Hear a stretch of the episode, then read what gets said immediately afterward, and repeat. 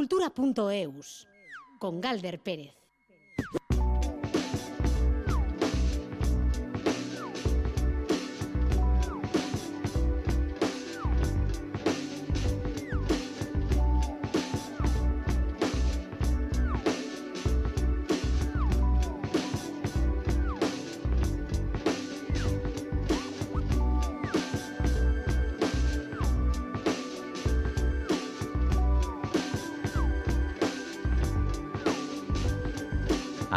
Aupa a Rachaldeón Gustio y la sobremesa cultural en Radio Euskadi esta tarde llega con Karma. Este es el título del nuevo disco de La Topadora. Hablaremos también de la vigésima temporada de la Asociación Luis Mariano de Irún, que entre los atractivos para su vigésima temporada contará con la actuación de Ainhoa Arteta en febrero.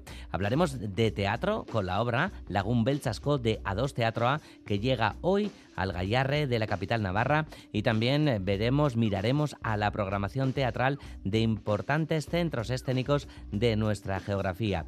Y en muchas de las, eh, de las programaciones se podrá ver danza, la danza hoy también protagonista en cultura.eus con un libro que todavía no se ha publicado y que llevará por título 10 mujeres que pusieron a bailar al mundo. José Ignacio Revuelta y Alberto Zubeldía al control con Ainara Ortiz en la producción de redacción. Como decía Karma es el título del segundo disco de La Topadora. Es lo que esperan, es lo que desean y es lo que le piden al destino. Y es que se embarcaron en esto de la música a comienzos de marzo de 2020. Vino la pandemia y se fue al garete todo el proyecto de La Topadora. Y ahora llegan, cómo no, con besos para todo el mundo. Musu, La Topadora.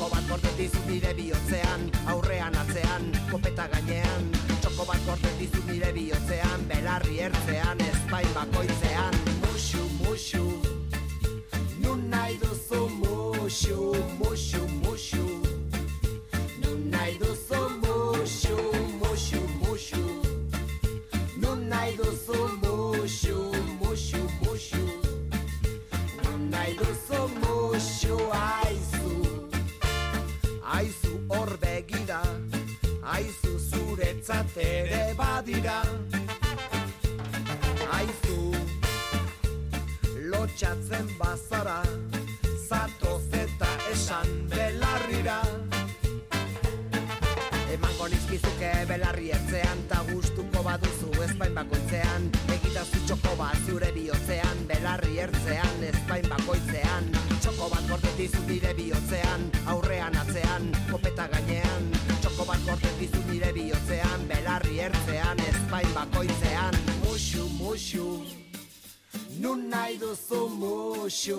nun mosiu. Nunai duzu mosiu, mosiu, mosiu. Nunai mo sho mosiu, mosiu.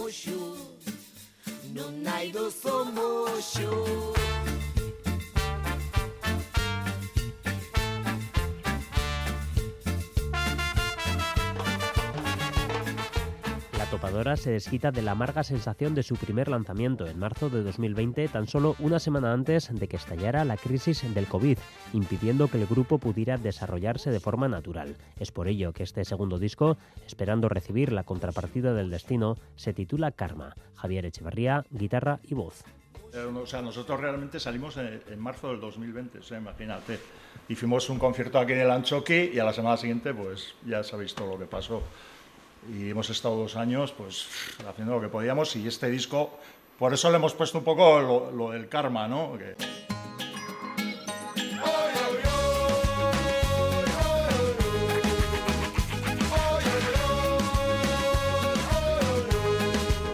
Karma tiene 10 canciones y se trata de un disco completamente ecléctico, con numerosas capas genéricas, tal como destaca Luisillo Calandraca, bajo y voz.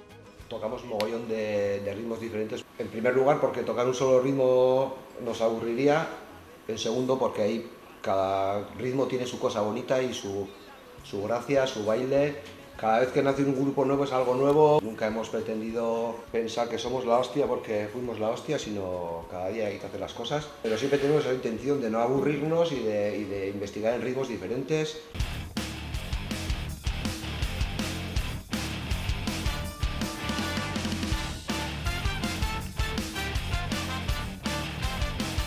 Y es que los géneros que se pueden mencionar son tremendamente abundantes. Partiendo del ska, hay incluso un bonito experimento hibridando el ska con la música metal, en este caso en frenético. El ska, por ejemplo, está muy claro, ¿no? Hay ska 60, ska 70 en este disco, mezcla ska con metal, eh, pero bueno, luego hay otra vez de todos los estilos, ¿no? Algunas incursiones son premeditadas, otras han aparecido literalmente durante el viaje.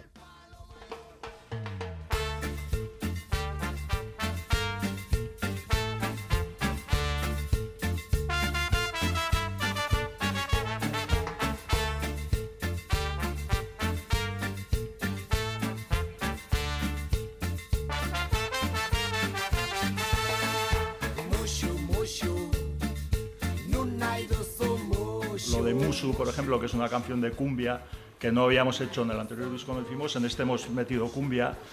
Y es algo que nos trajimos de la mochila igual de allá, ¿no? Porque estuvimos en Mendoza una semana, me acuerdo, y, había, y nos quedamos flipados del rollo que había con la cumbia, ¿no? Traer, nos parece guay aportar eso aquí por, por estos lares. En cuanto a las letras, mucho positivismo y buen rollo general.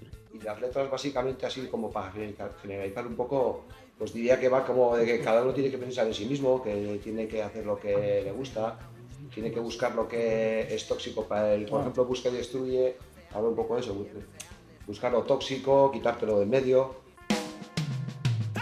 Ya ves tú qué tontería, me gusta escribir tu nombre, llenar notas y papeles. Hay incluso una canción basada en una poesía de una de las grandes poetas del siglo XX. Hemos metido esta vez una letra de, Gloria Fuertes, una de las canciones del disco. Está dedicada a su padre. Está dedicado a su padre. Era el, único que le apoyaba. Bueno, y hemos hecho un reggae con esa canción. y Un reggae en honor a una mujer en tiempos de Franco, lesbiana, feminista, pacifista, bueno, lo tenía todo.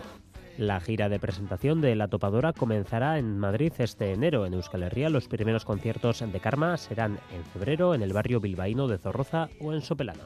Me gusta escribir tu nombre, llenar notas y papeles, cantar al aire tu nombre, ya ves tú qué tontería. Me gusta escribir tu nombre, cada letra sin palabra, no tiene valor sin tu nombre.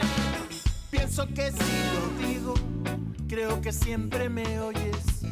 Puedo sentir tu presencia y que ya nunca te escondes por la calle tan feliz. Con tu nombre junto a mí. Karma, este es el título, como decíamos, del segundo disco de La Topadora. Así nos lo contaba nuestro compañero Iker Zabala y con esa primera fecha para ese primer concierto, presentación del disco, que será el 4 de febrero en el Gasteche de Zorroza, La Topadera. Y después se irán a Madrid y seguirán rulando por diferentes lugares para presentar este disco con ritmos tan diversos. Las 3 y 15 minutos de la tarde.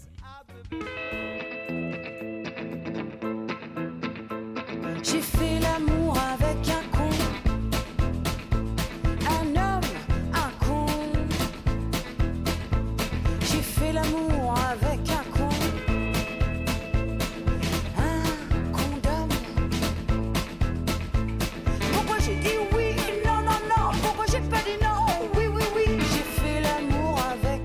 Ya está en marcha la sexta edición del Cicle Cine y Ciencia, una iniciativa que promueve cada año Donostia International Physics Center compartiendo organización con la Filmoteca Vasca y Cinema al Día.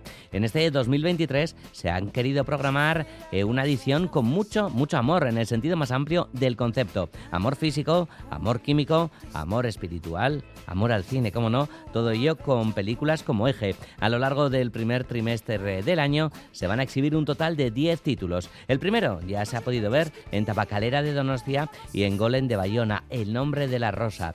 ¿Y qué lectura científico-amorosa tiene esta novela de Humberto Eco que Jean-Jacques Arnaud llevó al cine en el 86? Se lo vamos a preguntar a Ricardo Díez Muin, que es director del Donostia International Physics Center. Ricardo, Arracha Aldeón.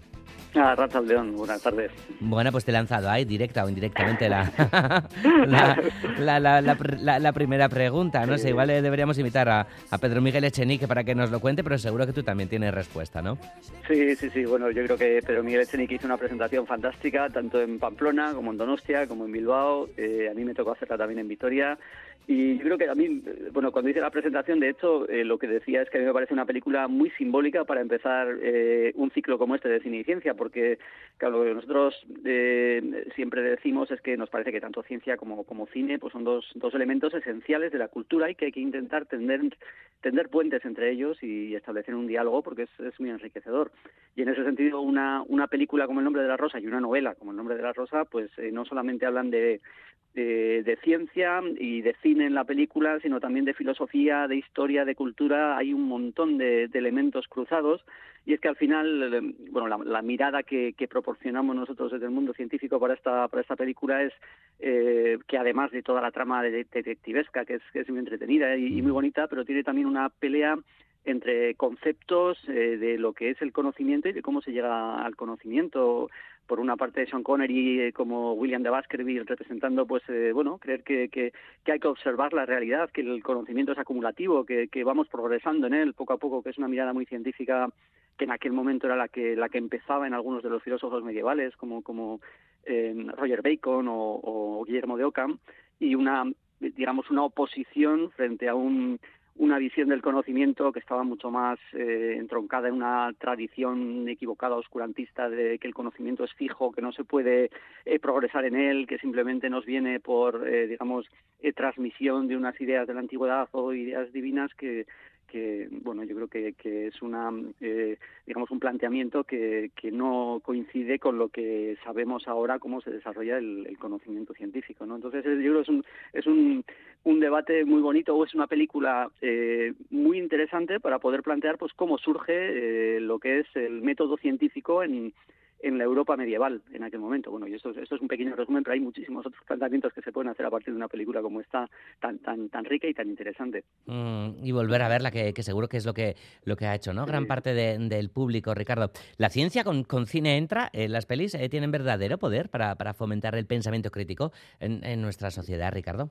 Yo creo que sí, yo creo que sí. Eh, por lo menos ese es el planteamiento a partir del cual organizamos un ciclo como este. Y la verdad es que seis años después de haber empezado, eh, estamos muy contentos y muy felices de, del resultado, porque lo que empezó como un pequeño experimento para ver si, eh, si podía tener su, su gancho, su atractivo eh, para el público, pues eh, seis años después hemos visto eh, que funciona fenomenal y, conseguimos atraer eh, a cinéfilos a la ciencia y a científicos al cine. O sea, nos, nos mueve ese doble eh, amor, como decimos este año, a, a, la ciencia y al cine y creemos que, que, se pueden disfrutar de las dos cosas. Y es verdad que para nosotros como científicos el utilizar eh, una herramienta como, como el cine, eh, maravillosa como es y, tan atractiva, pues eh, es una muy bonita forma de, de, tener una excusa pues para hablar también un poco de ciencia y proporcionar una mirada distinta a esas películas, una mirada que no es eh, la única ni es eh, la mejor, pero que es complementaria, que es darles una visión un poco desde, desde la perspectiva científica.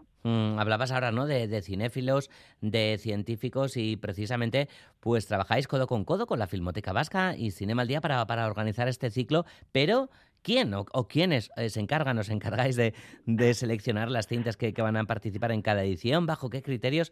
Tienen que ser reuniones muy divertidas, muy intensas, como son, Ricardo.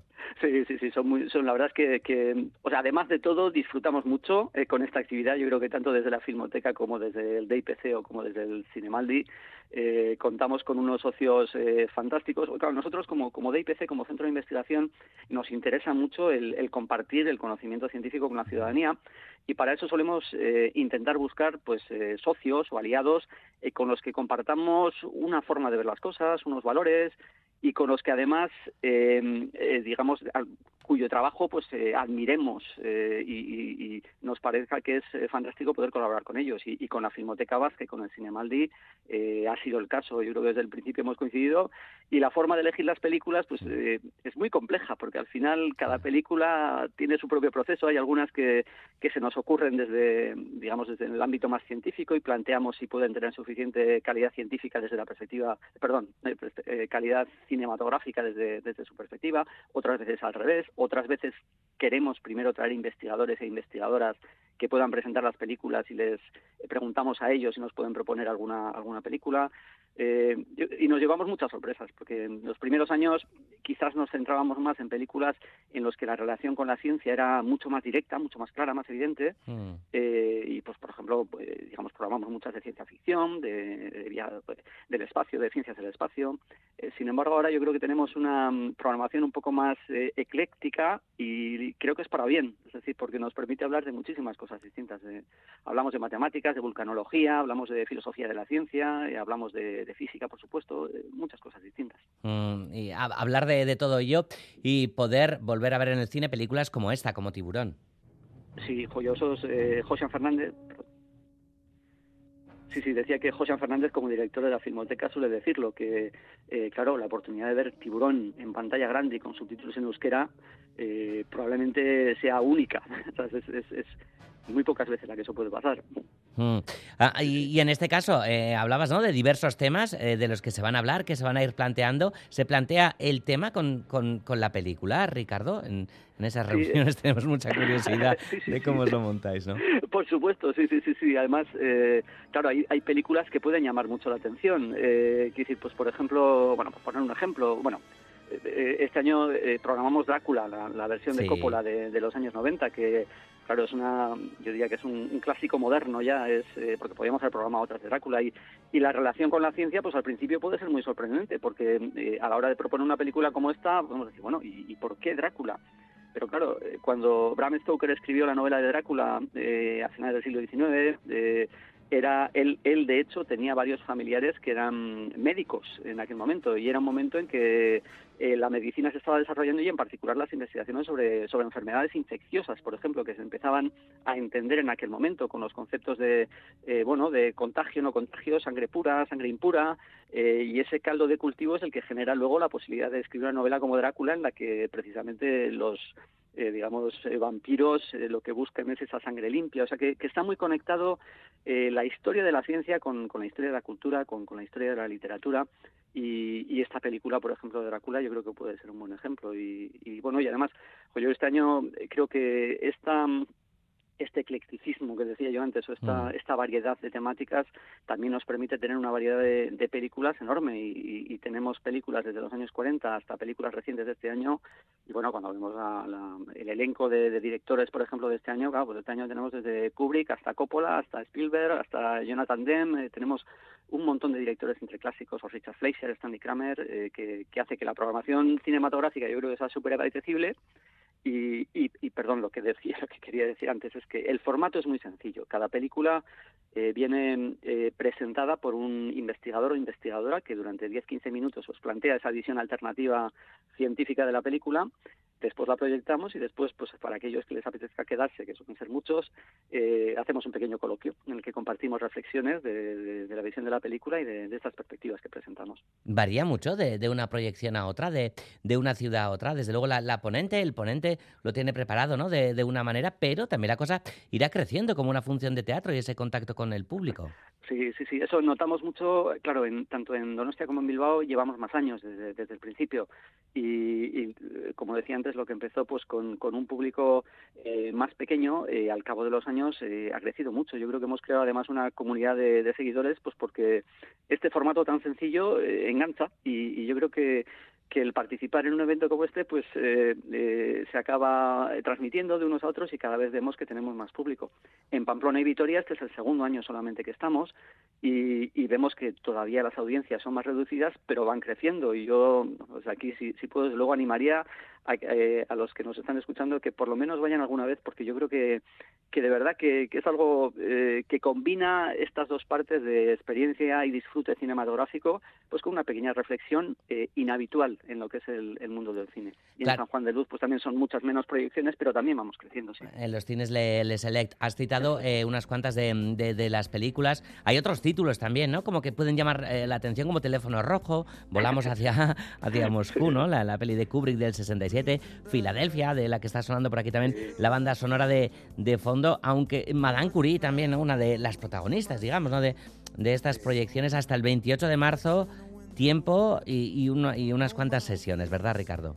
Sí, sí, sí. Además, eh, nosotros, eh, digamos, eh, planteamos a los presentadores y presentadoras que eh, lo enfoquen desde su, la perspectiva que ellos prefieran. O sea, no, no les damos ningún, ninguna pauta a seguir y por eso mismo es tan variado y, y tan eh, casi diría hasta intenso el programa. Y este año, pues contamos con, con bueno, con, con, científicos como, pues Juana Vegas o José Ramón Alonso, Juan Ignacio Pérez Iglesias también presenta, además de Pedro Chenique que estuvo el otro día, la de Filadelfia, por ejemplo, que, que está sonando, pues yo creo que es una historia muy bonita, porque, claro, Filadelfia eh, presenta el comienzo de la, de, de la, epidemia del SIDA en Estados Unidos. Uh -huh. eh, y los que van a presentar la película en las cuatro ciudades, eh, Julia Rizabalaga y, y Carmen Garde, eh, bueno, Julia Rizabalaga, antiguo director del Instituto Vía Donostia, Carmen Garde del Hospital Donostia, y ellos fueron de los que primero estuvieron en el inicio de la, de la epidemia del SIDA en Euskadi, en el País Vasco, cuando todavía no se conocía muy bien lo que era la enfermedad, no se conocían los mecanismos de, de contagios.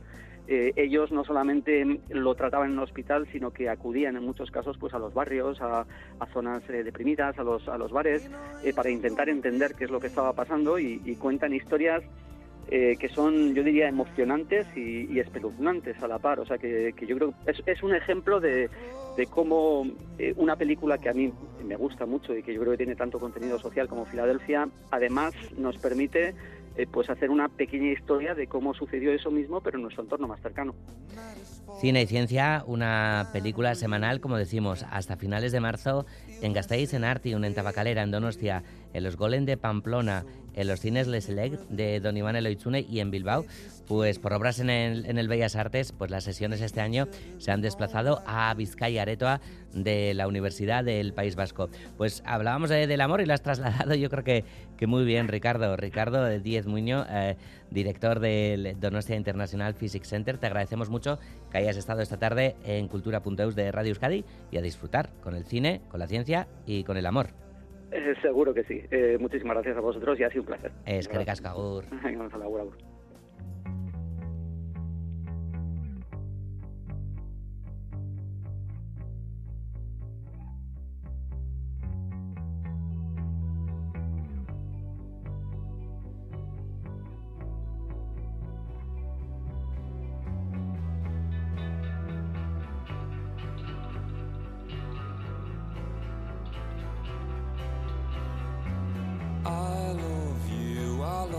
I told you I do. It's all I've ever felt. I've never felt so well. And if you don't know it, I wrote you this tune to be here loving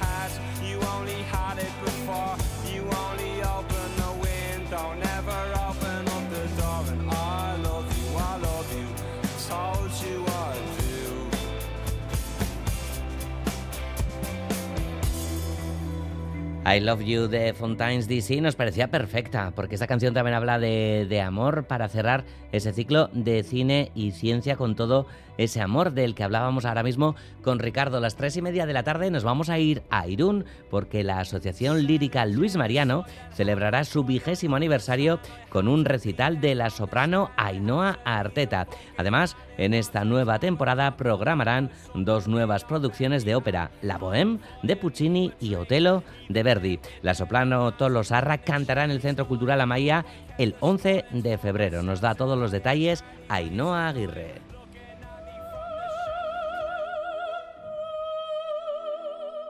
A lo largo de estos 20 años, la Asociación Lírica Luis Mariano ha puesto en escena 40 títulos y ha sido cantera de algunas de las mejores voces líricas de Guipúzcoa.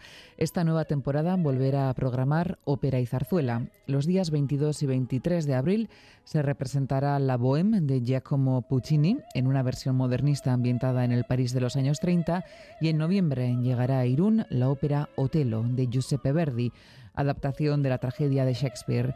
Ángel Pazos, director artístico de la Asociación Luis Mariano. Queríamos dos títulos imponentes, de impacto, y por eso vamos a presentar la ópera La Bohème y luego el otro, de gran relumbrón, Otello de Verdi.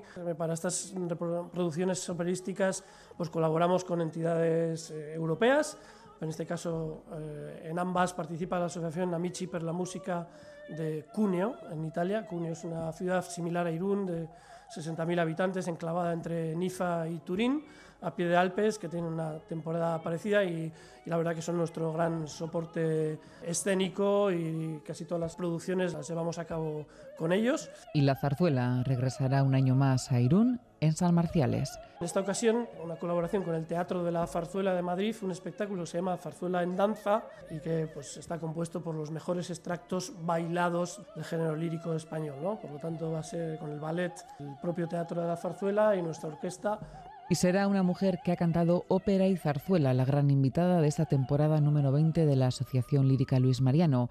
Ainhoa Arteta cantará acompañada por el pianista Javier Carmena el día 11 de febrero en el Amaya un honor poder contar con una de las mejores sopranos de la historia lírica nacional y vasca, una persona acostumbrada a estar en los grandes templos de la lírica, pues se ha brindado con total eh, amabilidad incluso a, realizar este recital que para nosotros pues, es un autorregalo que nos, nos hacemos a nosotros mismos. Para cerrar la temporada, el 30 de septiembre se interpretará la novena de Beethoven en un concierto en el que cantarán juntos el coro Luis Mariano y el coro Amicha.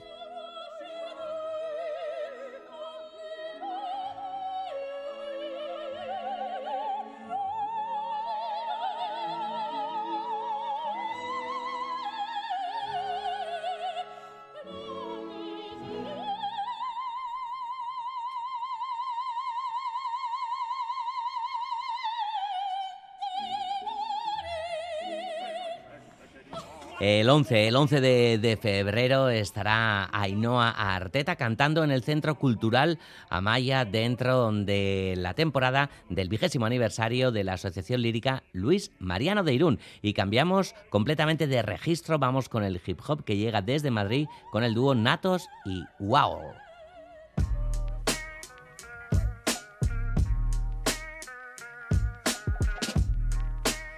Y es que Natos y Waor van a ser quienes encabecen el cartel de Iruña Rock, que se va a celebrar entre el 31 de marzo y el 1 de abril. Será en el Navarra Arena. Una cita en la que también van a estar bandas como Banda Basotti, Sutagar, Ciudad Jara, Caótico o Narco.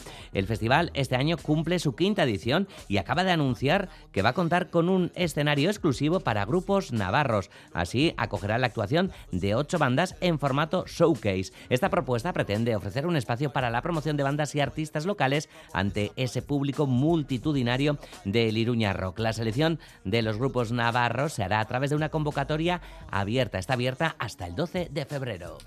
El zoo peleando por el trono. Primo, yo no lanzo un beat pa' buscar promo. Vámonos, que tiempo es dinero y yo soy cronos. Tranquilo, con un tumbao asesino, con las ojeras de Al Pacino y unas barras de kilo. Las calles que nos vieron caminando de críos son las mismas que ahora me ven pasear con el mío. Tus primos son un timo, te venden que son ricos. Yo me siento igual viajando en Cunda que en Limo. La procesión se lleva adentro, al igual que el estilo. La mona siempre será mona aunque vista de mosquino. Solo verás diamantes si miras mi porvenir. Ellos hablan de hacer billetes pero no ser ric. Nosotros no seguimos las reglas de su juego, solo vinimos a romper el tablero como Shaquille. Baby, somos la guitarra de Hendrix, somos seis a Kendrick, Eric y Rakim. Camino por el centro con el combo más crazy, con el colocón de Amy tiraos en la street. One Jet, dime quién tiene más estilo.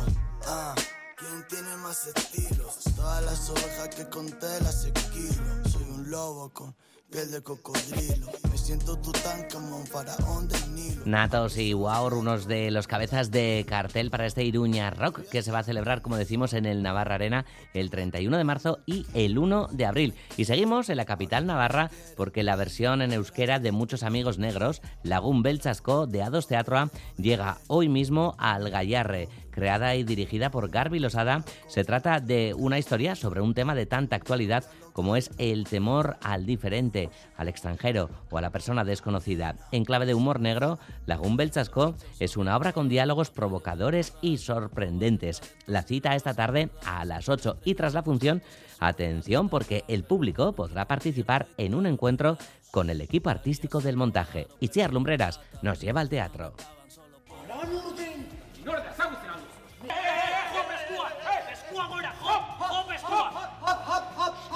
Asier Ormaza, Ramón Ibarra y Asier Sota protagonizan Lagún Belzasco, la última producción de la compañía guipuzcoana A2 Teatroa. Asier Sota. Lo primero que vemos en escena es un bar. En el bar trabaja un hombre llamado Luis, ya es eh, de noche, ya está a punto de cerrar y recibe la visita de, de, un viejo, una visita sorpresa. Él no se espera esa visita. Luis tiene mucha prisa por irse y en un momento aparece una tercera persona que es Bashir, un, un inmigrante, tocando la puerta y pidiendo ayuda. Ese es el punto de partida de Lagún Belzasco, una historia que pone el acento en un tema de gran actualidad, el miedo o el rechazo a la persona desconocida, al emigrante, al de otra religión, al que es de una clase social desfavorecida o tiene una tendencia sexual distinta. En definitiva, miedo a lo diferente, que todos negamos porque tenemos muchos amigos negros. Trata sobre el trato que le damos al racismo en nuestra sociedad, cómo manejamos el racismo, cómo manejamos eh, la cuestión de identidades, es decir, entre hombres y hombres, entre hombres y mujeres, y sobre todo quiere dar al público un reflejo de esa parte de la sociedad en la que vivimos, ¿no? Tutto rubato. Hostia, Luis. Tutto rubato, Luis. O sea, tutto rubato.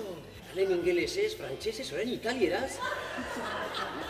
políglota sea. Es una historia contada en clave de humor negro, pero con muchos momentos tensos y giros dramáticos que tocarán al espectador a través de diálogos provocadores y un ritmo narrativo rapidísimo. De principio a fin eh, es un ritmo muy rápido, en momentos de comedia al, principio, pero según va pasando el tiempo vemos que la tensión va aumentando y hay momentos de tensión eh, muy grandes. Esto hace que el público, claro, al principio esté muy relajado y luego se le muevan cosas por dentro, incluso se tensione el público también, se tensione por dentro y diga, ¿qué está pasando aquí? ¿no?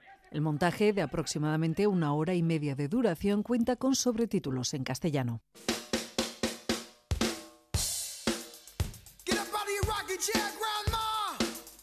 Rather, would you care to dance, Grandmother?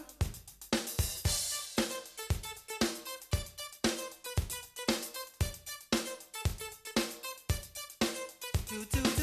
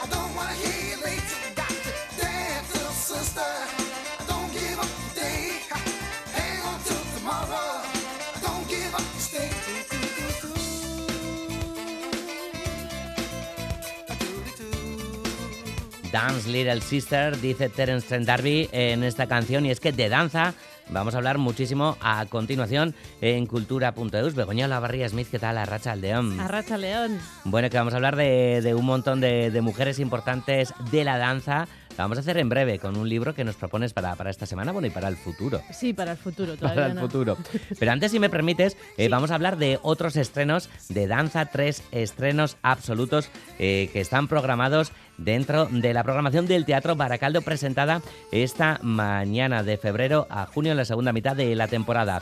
La programación cuenta con 29 espectáculos tres estrenos absolutos y 13 estrenos en Euskadi, que son el resultado del trabajo de 39 compañías y artistas. Este año, esta segunda mitad de temporada, se va a prolongar más de lo habitual y llegará hasta junio. Esta es una noticia estupenda, vaya cara de alegría que has puesto, Begoña. Sí, sí.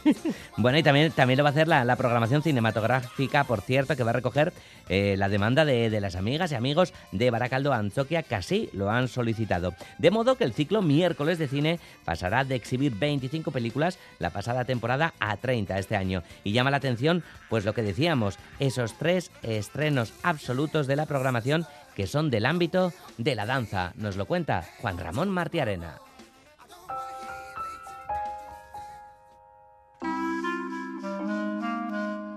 Entre los tres estrenos absolutos de la segunda parte de la temporada del Teatro Baracaldo destaca el de la obra Esna, fruto del trabajo en común por primera vez de las compañías Marie de Jong y Dos Colectivo. Se trata de un proyecto de teatro-danza donde el experimento se convierte en experiencia. Ana López Asensio, directora de Baracaldo Anzoquía. Es una propuesta de danza-teatro para niñas y niños a partir de los siete años y que precisamente reivindica el derecho a equivocarse, a rectificar y a ir creciendo a lo largo de este camino que, es la vida. Eh, reivindicando ese derecho a poder probar, equivocarse y volver a empezar de nuevo. Los otros dos estrenos tendrán lugar en una nueva iniciativa que va a poner en marcha el Teatro Danzagawa, donde se llevarán a escena dos piezas cortas y se estrenará una tercera larga. Concretamente, El arte de no ser de la compañía Input de Ayala Echegaray y Lo que pasa mientras de la compañía Analógica. Ana López Asensio afirma que los estrenos son fruto de la decidida apuesta que hacen por esta disciplina artística.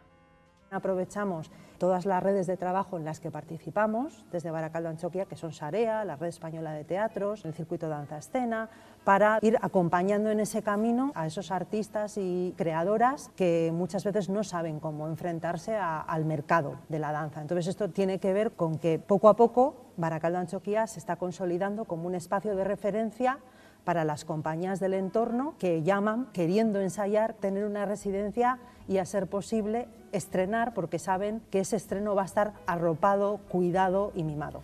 En el apartado teatral, en los próximos meses pasarán por el escenario de Baracaldo Anzoquía las obras Onda Mendía de Ashut y Arte Drama, Las que limpian de Apanadaría, El nadador de aguas abiertas de Tanquiaca y Cal Producciones y Ove y Shilik de Chalo. En este apartado destaca la obra El Diablo Cojuelo de Rumi Compañía y la Compañía Nacional de Teatro Clásico. Se trata de una alianza muy curiosa, la compañía de payasos catalana RUM y FIA con la Compañía Nacional de Teatro Clásico. Así a simple vista puede parecer bueno, pues una alianza muy curiosa. Juan Mayorga es eh, quien eh, asume el reto de reinterpretar el texto de Luis Vélez de Guevara y se han atrevido bueno, con esta adaptación de un grupo de payasos que con toda la seriedad que puedan asumen este reto de afrontar el texto tan divertido del Diablo Cojuelo.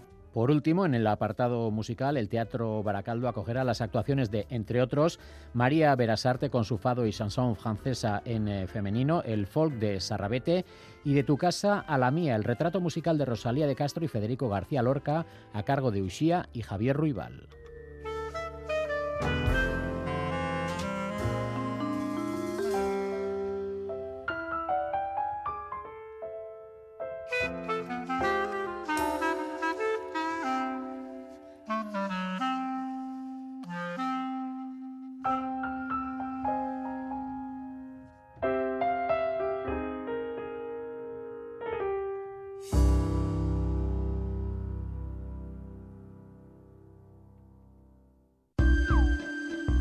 cultura.eus.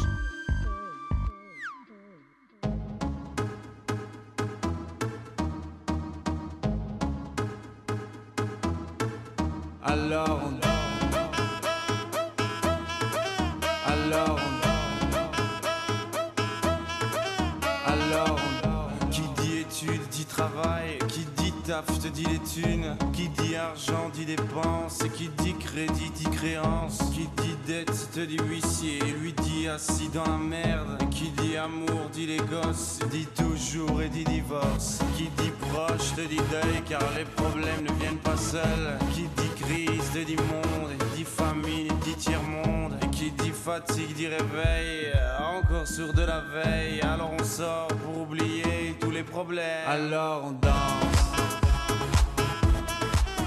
Alors on dance, dice Stromae en esta canción, entonces bailamos. ¿Entonces bailamos? Te preguntamos, Begoña Pues- Olavarría Smith, Arracha Aldeón. Rochaldeón otra vez. Pues claro que sí, yo ya sabes que siempre, si hay que bailar, se baila. Y es una opción súper chula. Hay que bailar. Hay que bailar. Hay que bailar. No sé, hay que bailar, se baila, pero hay que bailar. Hay que bailar. Vale, sobre la nieve sería otra cosa, creo que es más... También se puede hacer, seguro que hay coreografías estupendas y que cada persona también puede improvisar su propio baile eh, sobre la nieve, pero bueno, no lo recomendamos, ¿eh? Yo lo veo peligroso. Que traumatología y tal. ¿no? Vale, bueno, que, que antes hemos hecho un poquito de spoiler, creo, no sé si hemos... Sí, vale, que vamos a hablar de, de un libro, de un libro eh, que, que todavía no se, no se ha publicado. Bueno, cuéntanos porque llevamos tiempo hablando de, de investigación, danza y lectura, ¿verdad? Sí, y, y bueno, esto es un libro que yo me enteré en Facebook, hicieron un- un- un- una colecta, una- un crowdfunding para, para, para, para sacar dinero para poder publicar eh, el libro 10 mujeres que pusieron a bailar el mundo.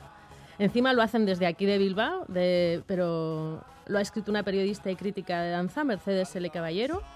Y bueno, eh, esto surge todo de, de, Yemima, de Yemima Cano, que es gestora cultural, productora, creadora del colectivo artístico 2 y codirectora del espacio Punto de Fuga, centro que está en Bilbao, en, en- en La Vieja, en Bilbao La Vieja, donde además de impartir danza se ayuda a la creación y a la promoción de danza contemporánea. Yemi Macano, ¿qué tal? Arracha León y bienvenida a Cultura.eus de Radio Euskadi. Ah, León, ¿qué tal? Que oye, un placer tenerte aquí. Por cierto, que hemos hablado de, de esos estrenos. Dos también estrenáis, ¿no? En, en- Sí. en Teatro Baracaldo con, con Mari de Jong, que acabamos de hablar de, de- de ese estreno, Yemima. Eh, tiempo habrá también para que hablemos, si te parece, de esa Claro. pieza que vais a estrenar. Ahora hablamos del libro, pero antes quería preguntarte eh, lo de bailar sobre la nieve, ¿cómo lo ves tú, compañera? Yo lo veo bien, eh, de hecho me hacía gracia cuando estaba escuchando, porque sí hay proyectos de bailar sobre la nieve, es verdad que normalmente son muy experimentales, porque claro, hace frío, porque nos vamos a engañar, pero no, la verdad es que ya, ya, ya le pasaré luego a Begoña, hay unas imágenes chulísimas, precisamente de Berta Bermúdez, que es alguien que ha bailado sobre la nieve, ha bailado en el desierto, ha bailado en sitios increíbles. Vale, vale, qué bien, Yemima, ¿no ves? Se puede bailar en cualquier lugar, ¿verdad, Yemima? Exacto, sí, sí, yo creo que todo es una cuestión de actitud, ¿no? Como la canción que habéis puesto, ¿no? Y calzado, calzado también. Yo es que me veía en el suelo. el no resbalarse. Bueno, eh, que vamos a hablar de, de este libro, 10 mujeres que, que pusieron a bailar el mundo. Y para introducir un poco el libro, pues eh, nuestra compañera Begoña ha traído la siguiente pieza musical.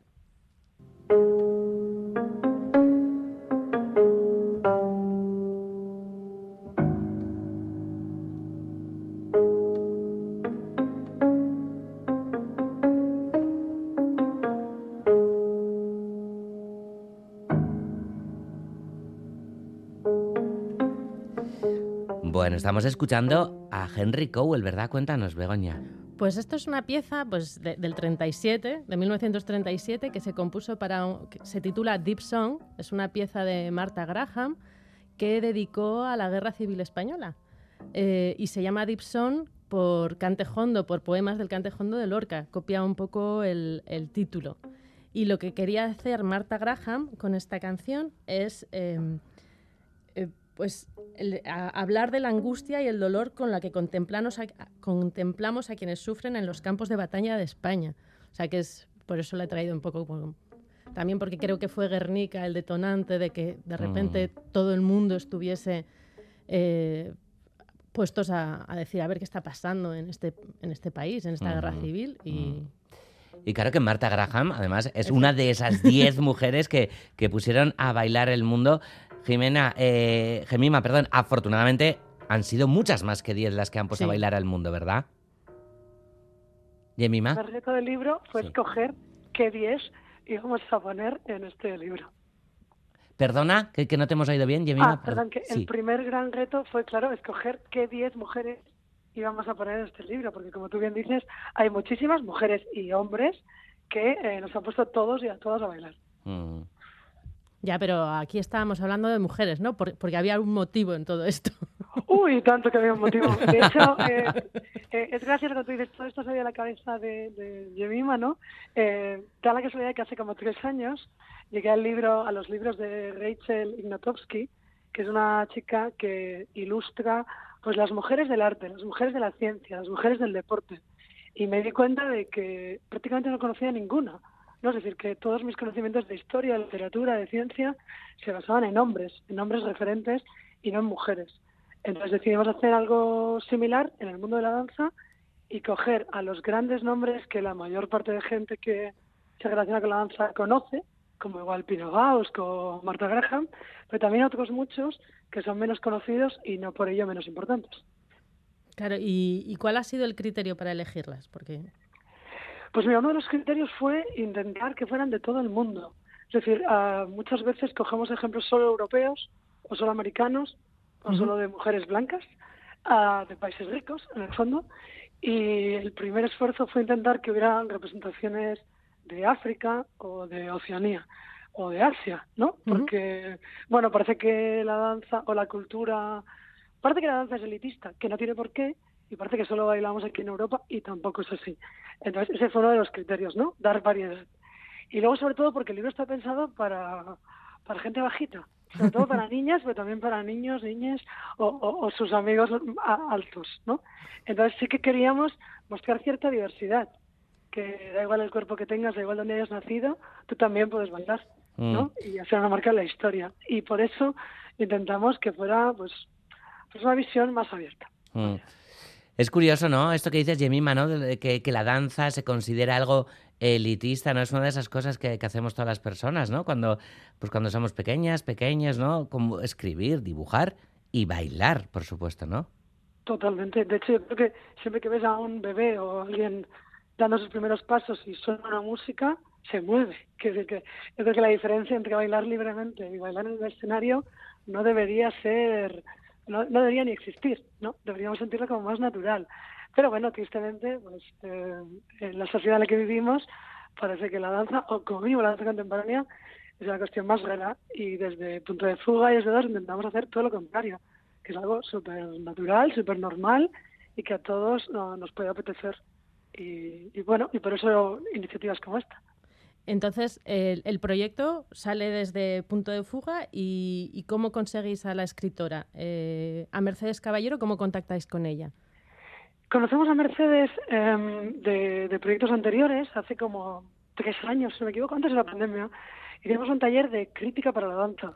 Eh, hicimos como un pequeño taller en el que invitábamos a gente que le gusta la danza o que baila. Eh, lo hicimos en combinación con la pieza de Kukai Gauekoak. Entonces Ah. fuimos a ver el espectáculo y a la mañana siguiente hicimos un taller con Mercedes de cómo contar la danza, ¿no? Cómo hablar del movimiento del espectáculo desde el cariño, pero con precisión.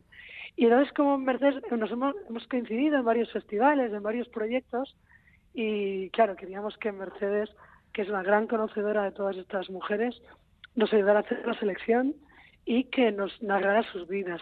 Y lo más divertido ha sido en todo este tiempo, eh, como decía Mercedes, cuando me pongo a escribir este libro, me pongo las coletas. Es decir, cómo hacerlo para que alguien de 8 o 9 años pueda seguir la historia, ¿no?